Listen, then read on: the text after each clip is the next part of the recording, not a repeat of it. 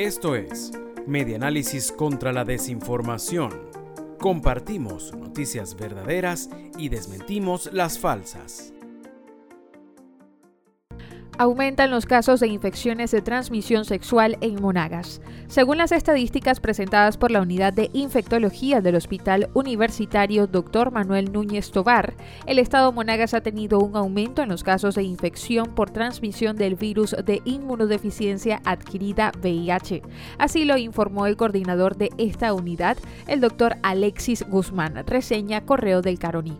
Durante los meses de junio, julio y agosto del año 2022 han tenido un aumento de las consultas en la unidad de infectología, tomando en cuenta las estadísticas del año 2021. El especialista detalló que en el mes de junio hubo 26 casos diagnosticados, mientras que julio tuvo 19 y el mes de agosto cerró con 28, para un total de 73 casos positivos y puestos en tratamiento en la unidad de infectología del Hospital Central de Maturín.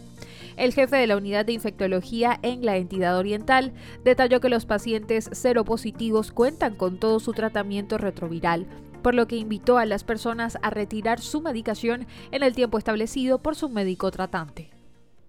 Esto fue Medianálisis contra la Desinformación. Síguenos en nuestras redes sociales, en Twitter e Instagram. Somos arroba medianálisis e ingresa a nuestra página web www.medianálisis.org.